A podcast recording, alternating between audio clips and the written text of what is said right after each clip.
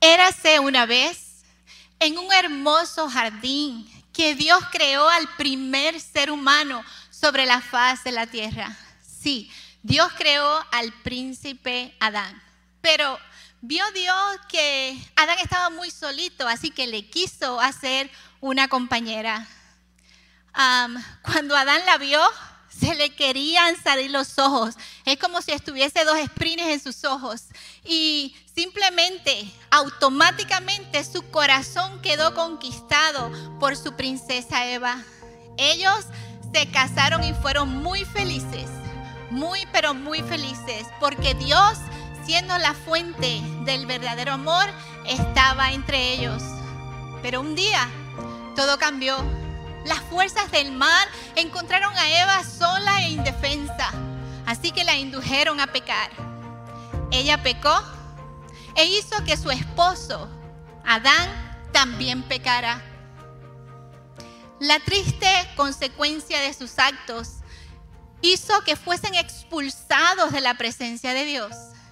Y por haber perdido la fuente del verdadero amor, ambos quedaron imposibilitados para amar. Hoy continuamos con la serie Relaciones Sanas bajo el título del mensaje Incapacitados para amar. Y antes de continuar, permítame orar. Padre, en el nombre de Jesús venimos a ti agradecidos por ese amor tan grande que nos tienes. Te pedimos, Dios, que en este momento, a través de tu palabra, tú nos puedas incomodar. Te damos el permiso que nos incomodes. Te damos el permiso que comiences a actuar un cambio en nuestra mente, en nuestro intelecto y en nuestro corazón. Y que al final de que este mensaje sea dicho por tus labios, podamos ser capaces de mirar dónde estamos y querer el cambio. Ayúdanos a ser vulnerables, ayúdanos a atender la voz de tu Santo Espíritu. Nosotros quedamos en tus manos. Haz como tú quieras en el nombre de Jesús. Amén. ¡Wow! ¡Qué tremenda historia la de Adán y Eva! Y digo historia porque realmente esto no es un cuento de hadas. En ese jardín encontramos nuestro origen, pero también en ese jardín encontramos el origen de todas nuestras relaciones. Pero también este matrimonio nos enseña muchísimo. Ah, ellos se casaron, así que fue la primera boda. Allí sucedió la primera boda. Y ellos fueron muy felices por dos razones principales. Número uno, porque Dios estaba entre ellos. Y porque Dios es la fuente de ese amor verdadero, ellos aprendieron a amar como Dios les amaba. Pero la segunda razón, no sé si se decírsela o no. Me prometen que no se van a molestar conmigo. Pero también este matrimonio nos enseña a que cuando entró el pecado a la humanidad, nosotros perdimos la capacidad de amar con un amor especial, un amor puro, un amor tierno, un amor intacto, completo, profundo, sacrificial, que solo sale de un corazón como el de Dios independientemente de, solamente sale de un corazón puro como el de Dios. Por eso, en esta tarde, la gran idea es, ¿estás listo?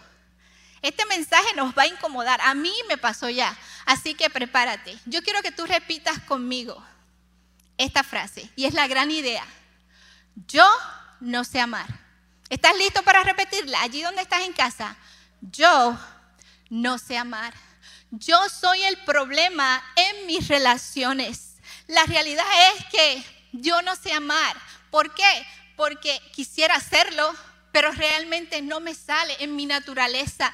Yo no sé amar como yo prometí que amaría a mi esposo. Yo no sé amar a mis hijas, a mis familiares, a mis amigos, con el amor que realmente yo quisiera, que ellos esperan y que Dios lo diseñó.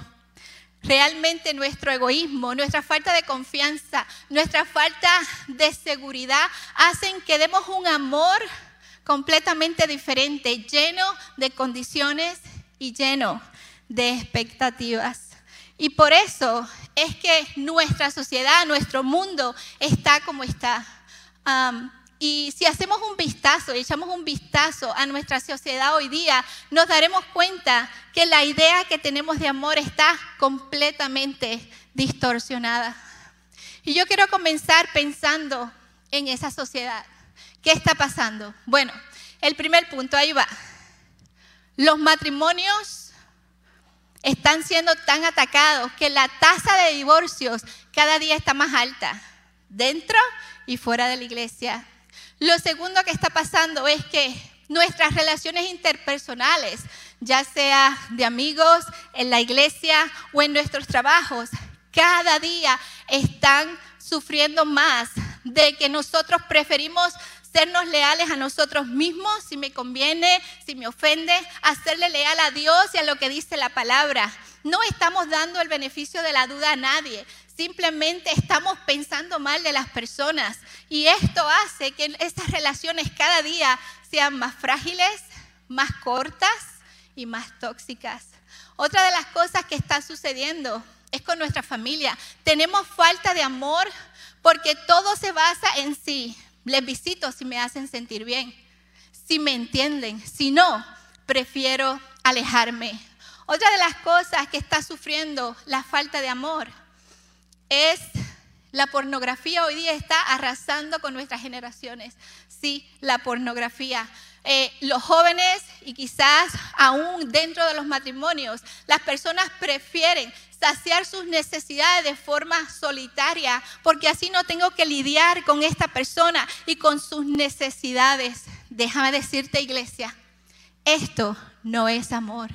Esto se llama pecado egoísta que te destruirá, te apartará del camino y te lanzará a vivir una vida llena de vergüenza y llena de soledad.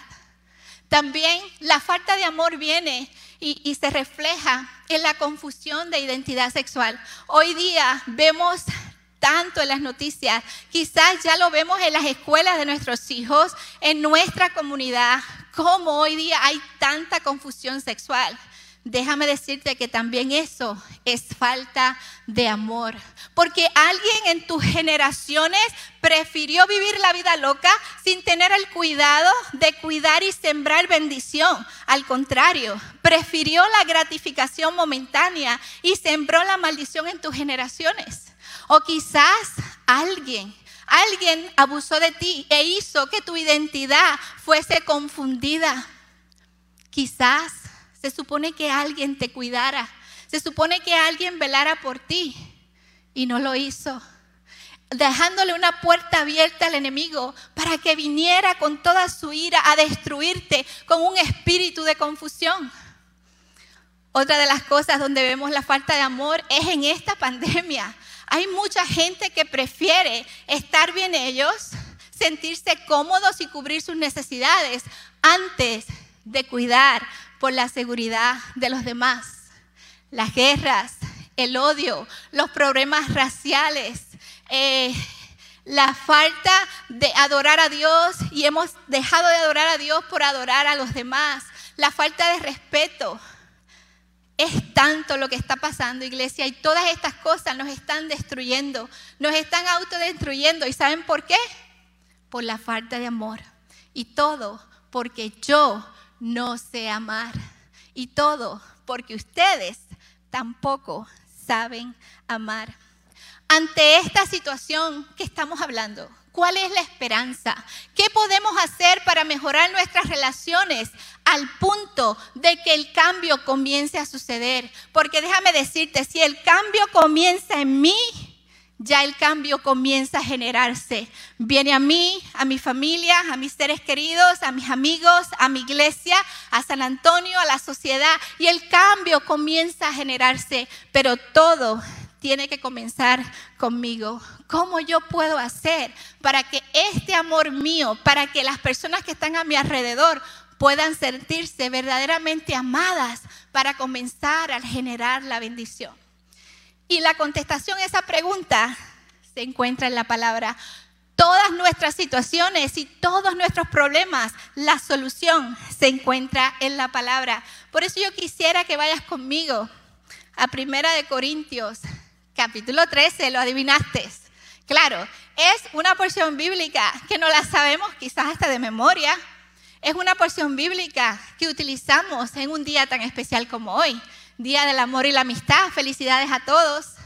Ah, y quizás la escuchamos en bodas o en cualquier tipo de actividad que tenga que ver con parejas. Pero realmente, ¿hemos entendido lo que nos dice el Señor? Realmente, si lo hemos entendido, nos habremos olvidado en algún momento de lo que dice la palabra de Dios. Primera de Corintios 13, del 1 al 7, ahí vamos a estar. Y los primeros versos del 1 al 7 nos hablan de la preeminencia del amor. Y quizás tú te preguntas qué significa esa palabra. Esa palabra significa que el amor tiene un lugar superior a todo lo demás. Lo escuchaste bien. El amor va por encima de todas las cosas. Significa que si no tenemos amor, estamos perdiendo el tiempo. Estamos perdiendo el tiempo. Y mi pregunta es, ¿tienen amor nuestras relaciones? ¿Amamos a nuestros seres queridos? ¿Realmente les amamos? Me temo que Richie, Adriana y Dayana, amigos y familiares, han sufrido las grandes consecuencias de que yo no sé amar.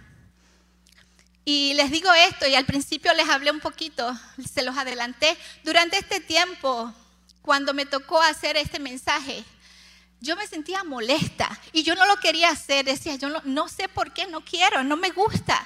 Y pasaron dos o tres días cuando me di cuenta que mi molestia, mi incomodidad se basaba a que la palabra de Dios me estaba confrontando por mi falta de amor hacia los míos. Así que no fue un proceso fácil. Esto te lo digo porque si lo hizo conmigo, guess what?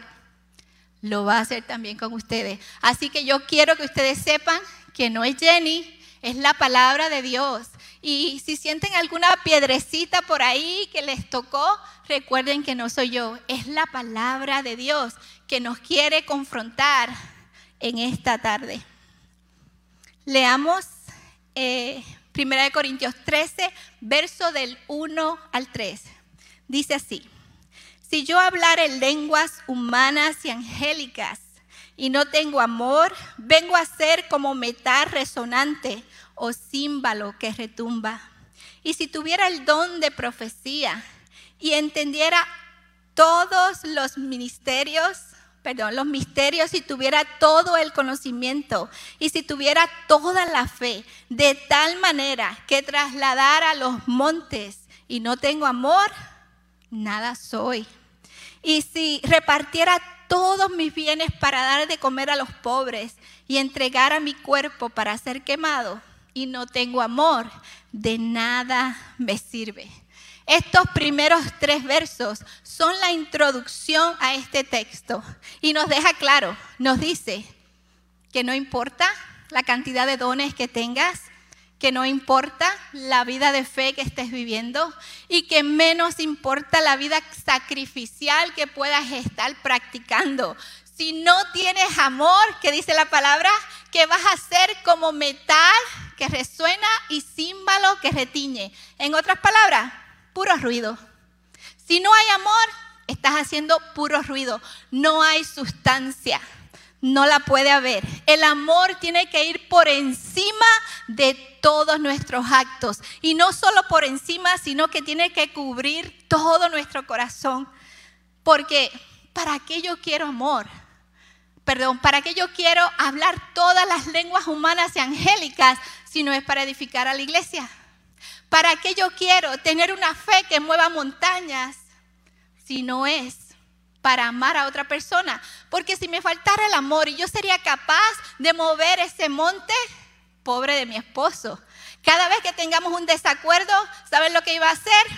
Yo le iba a lanzar el monte encima a la persona que tuviera el desacuerdo, especialmente a Richie. Me imagino que si tú tuvieses esa fe sin amor, harías lo mismo. ¿Y sabes qué estaría pasando en el mundo? Tendríamos más terremotos que nunca, porque la fe de mover un monte sin amor es peligroso para el ser humano. ¿Y para qué quiero vivir una vida sacrificial sin amor? Sería para que la gente me vea y piense que yo soy una buena persona. El amor, escúchame bien iglesia, el amor purifica el motivo de tu corazón. El amor canaliza tus emociones. Te dice a quién amar y cómo amarlo. El amor es el freno. Muchas veces estamos desenfrenados y el amor viene y te dice, ah, ah, para allá no, quédate aquí. Y el amor marca los límites. Así de importante es el amor. Y ahora yo quisiera que del verso 4 al 7 hablemos un poco más de lo que es la esencia del amor, de qué se compone. Y en estos versos tengo tres puntos para compartir con ustedes. Y el primero es lo que es el amor. ¿Qué es el amor?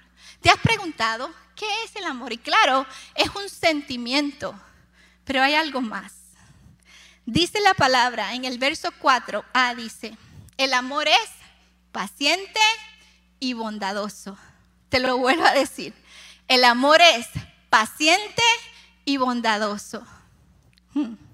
Levanta la mano y si estás en casa también, levanta la mano si tú eres paciente y bondadoso. Vamos, vamos, no se pongan, ahí está, Leslie alzó la mano y te acusé, te expuse, Leslie. Liz alzó la mano. Ok, paciente y bondadoso. Les felicito a ambos. Paciente y bondadoso, cuando mi esposo llega al cuarto, va al closet y deja las medias en el medio, al ladito del hamper. Paciente y bondadoso, cuando me abre la gaveta y me doy con ella porque parece que no la sabe cerrar. Paciente y bondadoso cuando tu esposa termina las oraciones por ti porque y que te quiere ayudar. Paciente y bondadoso cuando ella quiere ir shopping y se tarda una hora en la tienda. Paciente y bondadoso cuando tienes que enfrentar a un adolescente.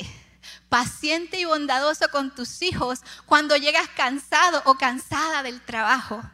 Paciente y bondadoso en el trabajo, con tus compañeros, con tus amigos, por donde quiera que vas. Tu amor es paciente y bondadoso. Y tú me dirás, pero es que tú no entiendes. No, paciente y bondadoso, sin excusas, sin ponerle ni quitarle. Y yo sé que te falta la definición, porque la palabra paciente y bondadoso se escucha así muy linda y muy cortita, pero escúchate la definición. Ser paciente se define como capacidad, uy, listos, capacidad de sufrir. ¿Te gusta sufrir? Nope. Y tolerar desgracias y adversidades. ¿A quién le gusta tolerar desgracias y adversidades? O cosas molestas u ofensivas. Con fortaleza, sin quejarse ni rebelarse. Eso es lo que quiere decir que una persona es paciente. ¿Todavía se, atreven a levantar la mano? Ser bondadoso se define como inclinación de hacer el bien y no está mal, a nosotros nos gusta hacer el bien. Pero ahí va, ahí va el trick. En todo tiempo, cuando estoy molesta, cuando hacen algo que me irrita, cuando no lo siento, cuando simplemente no estoy para eso, en todo tiempo. Así que háganme un favor. Yo voy a leer la definición, pero lo vamos a personalizar. Y va a decir así, el amor de Jenny, y cuando yo diga el amor de Jenny, tú vas a decir tu nombre y vas a repetir esta oración conmigo. ¿Te atreves? Allí en casita, lo mismo. ¿Listos? El amor de, en mi caso Jenny, pon tu nombre, tiene la capacidad, repítelo, de sufrir y tolerar desgracias y adversidades o cosas molestas u ofensivas con fortaleza, sin quejarse ni rebelarse. y tiene la inclinación de hacer el bien en todo tiempo. Yo no sé si a ustedes les dolió, a mí me dolió. Y mi sentimiento ahora mismo es como haber ido a una tienda de zapatos a, buscar mis zapatos, unos zapatos que me gustan, y decirle a la persona, yo soy size 8 o 8 y medio, y que me traiga un size 22. Así me siento hoy. Así me siento desde que comencé a preparar esta, este mensaje. ¿Por qué? Porque el amor de Dios nos confronta, confronta nuestra humanidad. Necesitamos trascender. ¿Por qué? Porque el mundo necesita reflejar a Jesús y Jesús es amor. En Jesús encontramos todo esto que leímos. Y si tú y yo somos sus discípulos, guess what? Adivina qué? Necesitamos imitarlo, especialmente en el amor. Esto es lo que reciben nuestras relaciones realmente. Esto que leímos, este tipo de amor paciente y bondadoso, ¿es realmente lo que reciben nuestras relaciones en todo tiempo? Me temo que no. ¿Y sabes por qué? Porque Jenny no sabe amar. Porque ustedes tampoco saben amar. El punto número dos, lo que no es amor. Y antes de entrar al punto número dos, ¿qué porcentaje, me, encanta, me encanta, qué porcentaje nosotros podríamos pensar que estamos dándole a nuestros seres queridos? Realmente, si nosotros evaluamos cuán pacientes, cuán bondadosos somos, qué porcentaje de ese amor estaríamos dándole a nuestros seres queridos. Simplemente retén el numerito en tu mente. Y ahora sí vamos al segundo punto, lo que no es amor. Y voy a estar leyendo en el verso del 4 al 6. ¿Listos? No es envidioso. ¿Quieren saber el significado de la envidia? sentimiento de tristeza o enojo que experimenta la persona que no tiene o desearía tener algo para sí sola, algo que otra persona posee. Eso es envidia. Y dice que el amor no es envidioso, es todo lo contrario, se alegra. Ni jactancioso. Y el significado de jactancia es vanidad que muestra una persona que presume y alardea de sí misma y de sus cualidades, haciendo sentir menos a otra persona. Pero el amor no es eso. No se envanece. Y envanecer significa infundir soberbia o vanagloria. No hace nada impropio y si nosotros siguiéramos simplemente este, no tendríamos problemas en nuestro matrimonio, no tendríamos problemas en ninguna de nuestras relaciones. No hace nada impropio. Y yo quisiera que tú pienses en algo que hiciste impropio. No es egoísta. Eso de primero yo, segundo yo, tercero yo, no existe en el amor. En el amor el lenguaje sería primero tú, segundo tú, tercero tú. Ni se irrita. Ustedes han visto la piel de un bebé cuando se irrita, se pone roja y hasta le salen ronchitas.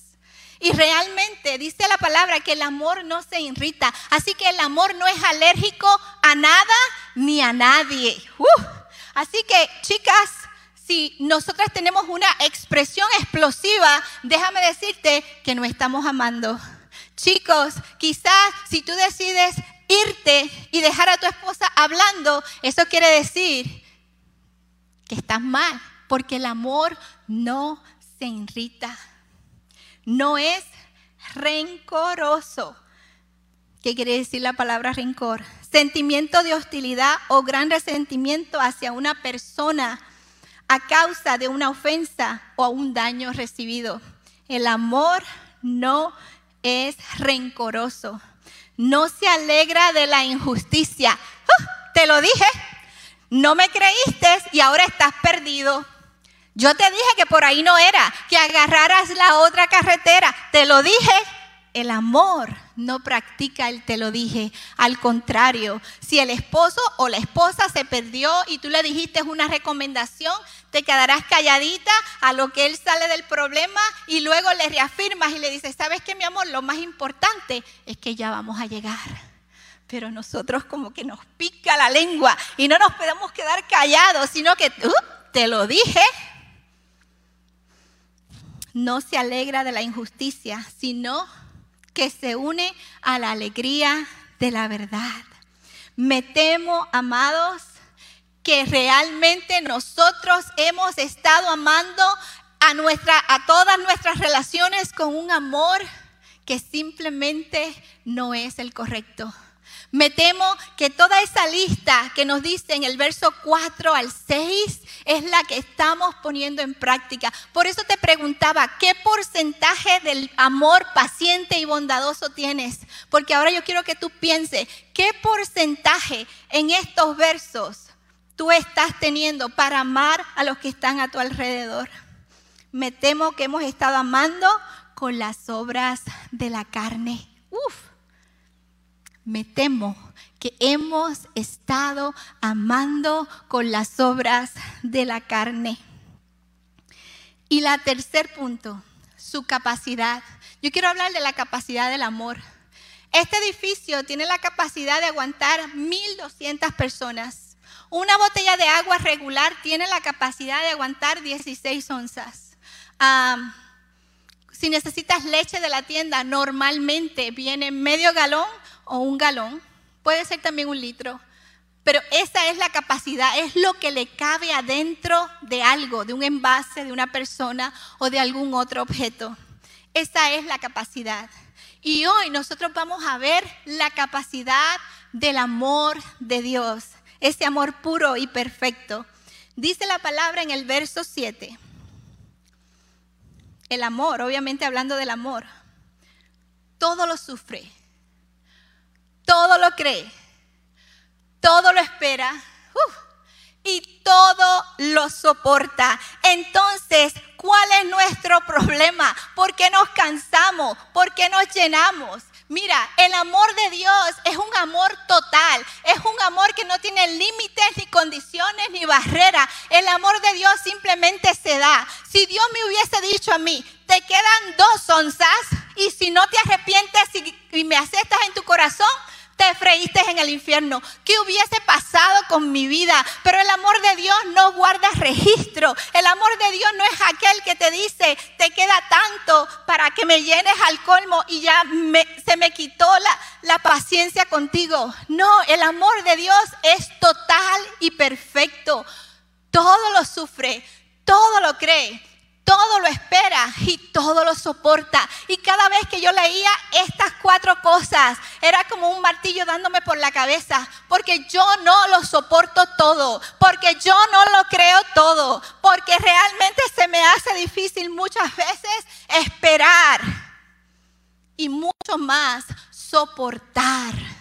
Por eso hoy día nuestros matrimonios están pasando por tanta fricción y por tantos momentos difíciles. Por eso las tasas de divorcio están tan altas. Porque no, no queremos soportarlo todo. No queremos creerlo todo. No queremos hacer lo mismo que hizo Jesús por nosotros. Y esa es nuestra humanidad. Y ahí es donde está la falla de nuestro corazón. Necesitamos cada día levantarnos y eh, pensar en ese amor que Dios a través de Jesús nos entregó. De lo contrario, sería imposible. Esto me hace pensar cuántas veces yo me he quejado por sufrir. Me hace pensar cuántas cosas yo no le he creído a mi familia. Me hace también pensar de que no me gusta esperar, pero Jesús a mí me esperó. Y mira que venían y me hablaban de Jesús, me hablaban de una relación personal con Él y yo les llamaba, oh, si ahora vienen los de la religión a hablarme. Él me esperó. Él tuvo la paciencia y la bondad para esperarme. Y claro, todo lo soportó. Soportó tu pecado, soportó el mío, soportó el pecado de la humanidad y no solamente lo soportó, hmm, nos liberó lo llevó en sus espaldas, siendo él santo, sin pecado, sin mancha, sentado a la diestra del Padre. Él soportó el peso del pecado de la humanidad. Claro, nosotros no somos Dios, eso sí es cierto. Quizás lo estás pensando. Él lo soportó, Él lo creyó, Él lo hizo, Él lo sufrió porque Él es Dios. Y es cierto, Él es Dios. Él es Dios. Pero tú y yo, tú y yo que hemos creído en Jesús, tenemos potencialmente la habilidad de llegar a hacerlo. Sí se puede. Sí se puede. Este amor este amor que yo estoy hablando en el verso 7 no se parece al amor que yo doy. Me hace sentir mal, me hace sentir incómoda. ¿Sabes por qué? Porque yo no sé amar. Yo no sé amar. ¿Cuál es mi esperanza? Estoy concluyendo. ¿Cuál es mi esperanza? Y para contestarte esa pregunta, yo necesito volver a la historia que comenzamos, a la historia de Adán y Eva, al origen. Y aunque la pareja fue incapacitada para amar y fue expulsada de la presencia de Dios, escucha iglesia, el amor de Dios no se pudo separar de ellos. No fue que no quiso, no se pudo separar de ellos. Así que el amor de Dios continuó con ellos y con toda la humanidad. Ya Dios tenía un plan. Él necesitaba rescatar lo que se había perdido en ese jardín. ¿Y sabes qué? Fue al origen. Volvió a donde realmente la situación se fue se le fue de las manos. Bueno, a Dios nada se le sale de las manos. Simplemente donde la, situación se salió de, del lado del curso de donde se supone que fuese. Y fue al jardín, fue al Edén y pensó en Adán. Pero un momento, Adán ya había fallado ante el pecado. Entonces, ¿qué otro príncipe podría llegar a ser capaz de no ceder ante el pecado? ¿Qué otro príncipe? ¿Qué Dios? Dios pensando, ¿qué yo puedo hacer para que entonces mis hijos puedan volver a comenzar y tengan la capacidad de volver a amar? Así como Dios, como yo y el Hijo, o, Dios, y Jesús y el Padre son uno, ¿qué puedo hacer? Y yo quiero llevarte a la porción bíblica de Primera de Corintios capítulo 15, verso del 45 al 47 y dice así, así también está escrito, el primer hombre, Adán, se convirtió en un ser con vida y, el postrer Adán, un, un espíritu que da vida. El primer hombre es terrenal, de la tierra. El segundo hombre, que es, ¿quién? El Señor. ¿Es de dónde? Es de el cielo, iglesia. Este hombre no fue un príncipe. El príncipe falló. Este hombre es el rey de reyes y señor de señores. Dios nos amó tanto, iglesia, que él no podía arriesgarse. Lo único que podía suceder era una sustitución. Se tenía que sustituir el primer Adán hecho de carne con vida por el segundo Adán hecho de espíritu para darnos vida. Por eso esta historia tiene un final feliz. Happily ever after. Y fueron felices para siempre. Por eso esta historia tiene un final feliz. Sí, Jesús fue entregado. Dios entregó a su Hijo para salvarnos. Ese santo, el, el, perfecto, fue entregado para cargar nuestro pecado y para que tú y yo pudiésemos tener la capacidad de volver a amar. Sí, Jesús nos amó con un amor sacrificial, un amor paciente y bondadoso, que todo lo sufre, que todo lo cree, que todo lo espera y que todo lo soporta. Y porque Él te amó primero, hoy día tú y yo tenemos la esperanza no estamos a un lado desechados, al contrario, Jesús nos da la esperanza. No importa lo que haya pasado en ese jardín, tenemos la esperanza. Ya no tenemos que mirar al príncipe Adán, ahora podemos mirar al rey Jesús. Él tomó nuestro pecado y ¿sabes qué hizo? Nos enseñó el sendero, nos enseñó el camino para que tú y yo podamos ir y ser capaces de amar con ese amor perfecto. Ese es nuestro Dios, ese tipo de amor es el que yo te estoy hablando. Lo que fue perdido en el jardín fue conquistado en el Calvario.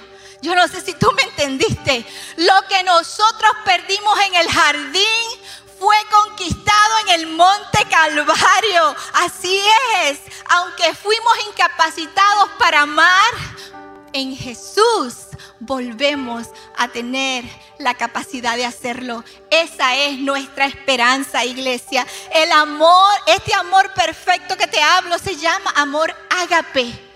Un amor puro incondicional que no lo vas a encontrar aquí en la tierra. Este amor viene del cielo y es nuestro mayor reto, nosotros viviendo en esta tierra. Ese es nuestro reto, pero a la misma vez debe ser nuestra mayor motivación. Yo quiero amar mejor, yo quiero matar en mí las obras de la carne, yo quiero crecer e imitar a Jesús. Yo cada día quiero amar a mi esposo, a mis hijos, a todo tipo de personas que tengo una relación con, con ellos. Yo quiero amarlos mejor, yo quiero amarlos como Jesús me amó, como Jesús me amó. ¿Sabes qué? El amor terrenal nos ha metido en problemas. Te di la situación de nuestra sociedad hoy día. El amor terrenal nos ha metido en grandes problemas. Hay una solución. El amor eros de pareja necesita una gran dosis de amor agape. Yo quisiera que tú imagines tu amor por tu pareja el eros, es importante tener amor pasional por ellos o por ellas. Pero lo más importante es que el amor de Dios, el amor ágape, se derrame y se mezcle al punto, al punto que cuando yo vaya a llamar a mi esposo, sea el amor de Dios y no el mío. El amor estorge. Ese es el amor de los hijos y la familia debemos hacer lo mismo. Hoy día hay tantos problemas en las familias, tantos. Cuando se supone, cuando se supone que si usamos el amor de Dios, cubramos multitud de faltas. Así que yo te voy a pedir que tú imagines ese amor que sientes por tus hijos y por tus hermanos y por tus padres y por tus abuelos y por tus tíos y, por cada persona que vive en tu familia y que tú le rocees y que le llenes y le satures de ese amor ágape. Porque sabes qué? Ese amor estorge. Sin el ágape es lo que ha hecho que los padres se vuelvan contra los hijos y los hijos en contra de los padres. Y en nuestra sociedad lo estamos viendo. ¿Te atreves? Eres suficientemente valiente como para comenzar a cambiar, como para darle el giro que estas relaciones necesitan. El amor filia o filial es el amor entre amigos. Realmente, ¿tienes buenos amigos? Necesitamos también rociar ese amor ágape a todas nuestras relaciones. ¿Sabes lo que va a pasar? Lo que va a suceder es que nuestras relaciones van a comenzar a ser transformadas. Por ende, nuestro hogar se va a ver impactado por el amor de Dios. Por ende, nuestra sociedad va a recibir el mejor azote que pueda recibir en años. Sí, todo empieza contigo y conmigo. Yo te dije de inicio que la gran idea es que yo no sé amar. Y yo quería que tú repitieras eso, porque realmente es la realidad. No sabemos amar. Pero no se queda ahí. Ese es el primer paso para que venga Dios, nos redarguya y haga el cambio. Ahora yo quiero que tú repitas otra frase que sustituya esa de que no sabes amar. Yo quiero que tú repitas conmigo. En Jesús yo sé amar. En Jesús yo sé amar. La cosa no es tan simple. Ahí va Mateo 16, 24. Y este es el reto que yo quiero lanzar, iglesia. Mateo 16, 24. Y esta porción bíblica, el Señor me dio una revelación tan preciosa. Porque yo nunca se los prometo, iglesia, yo nunca lo había entendido de la forma que el Espíritu Santo me la dio el jueves. El jueves Él me enseñó el significado de esta porción bíblica y tantos años en el Evangelio me quedé con la boca abierta. Ahí va. Dice así. Entonces Jesús le dijo a sus discípulos, si alguno quiere venir en pos de mí, niéguese a sí mismo, cargue su cruz y sígame. Negarnos, fácil decirlo, difícil hacerlo. Y aquí viene la revelación. En las próximas dos condiciones viene la revelación que nunca yo la había entendido así. Cargar tu cruz. ¿Qué tú entiendes por eso? Cargar tu cruz es cargar tu humanidad, es cargar tu pecado. Fue lo que Jesús hizo. Él cargó nuestro pecado. Y llegó al Gólgota, llegó a la montaña y allí fue crucificado. Cargar tu cruz es cargar tu pecado lo que te molesta para amar de la forma en que deberías amar. Pero la segunda palabra me dejó sin palabras. Sígueme. Sígueme. Oh, a las naciones a predicar el Evangelio. Oh, sígueme cada día. Sí, te sigo. Sígueme. Un ministerio exitoso. Wow, sí, qué bueno. Sígueme. Tenemos que ir al downtown servir a la comunidad. Sí, sígueme. Pero el Señor me dijo, es cierto, todo eso es correcto. Yo no te estoy diciendo que estás incorrecta. Pero la primera parada no es en ninguno de esos lugares. La primera parada, cuando yo te digo, sígueme, niégate, carga tu cruz, carga tu pecado y sígueme. La primera parada es en el Monte Calvario. Cada uno de nosotros necesitamos crucificar nuestro yo, necesitamos crucificar nuestra carne, necesitamos sacrificar todas esas obras que, por las cuales estamos amando porque no vienen del cielo, vienen de la tierra, vienen de nuestra carne, de nuestra condición pecaminosa. Ese sígueme te está invitando a la cruz a crucificarte cada día. Y sabes qué? En base a esto es que nosotros vamos a poder amar.